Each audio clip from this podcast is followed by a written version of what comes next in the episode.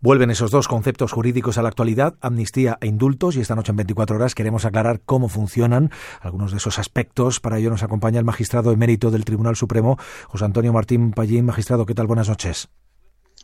Hola, buenas noches. Eh, no sé si la principal distinción puede ser que una la aprueba el Gobierno y la amnistía llega mediante una ley, es decir, que emana del Congreso.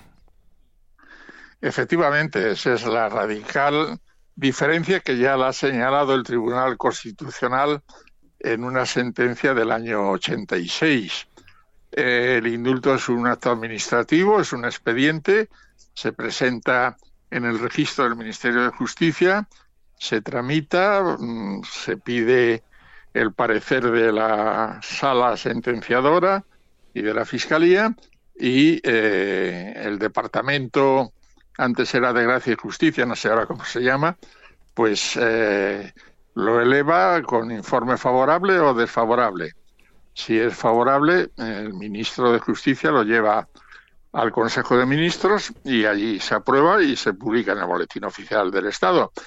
Em, el indulto, eh, como su propio nombre indica, supone siempre una rebaja de la pena y por tanto los que alegan que afecta al principio de división de poderes no sé en qué se basan, porque el indulto también rebaja las penas.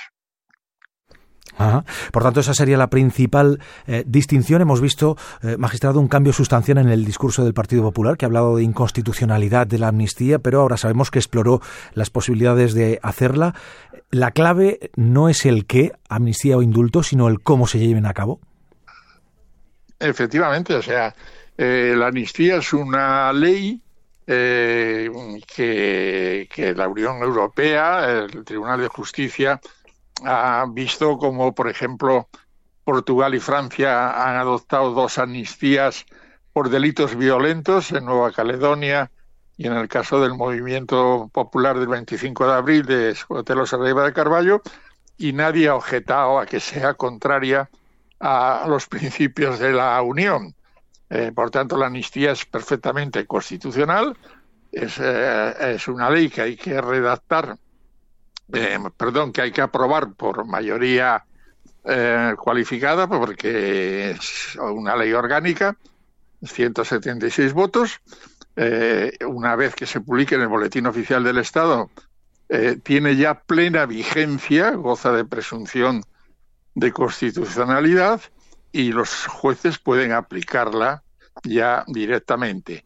Eh, como es lógico, al tratarse de una ley, pues en este caso el Partido Popular, que es el único que tiene 50 diputados y 50 senadores, puede proponer un recurso de inconstitucionalidad, pero que no paraliza eh, las decisiones que ya hayan tomado los jueces porque, claro, no afectaría solamente, como mucha gente piensa, a Puigdemont o a los que fueron condenados en el proceso, sino acerca, según se manejan las últimas cifras, acerca de 1.500 personas, entre ellos a policías y guardias civiles.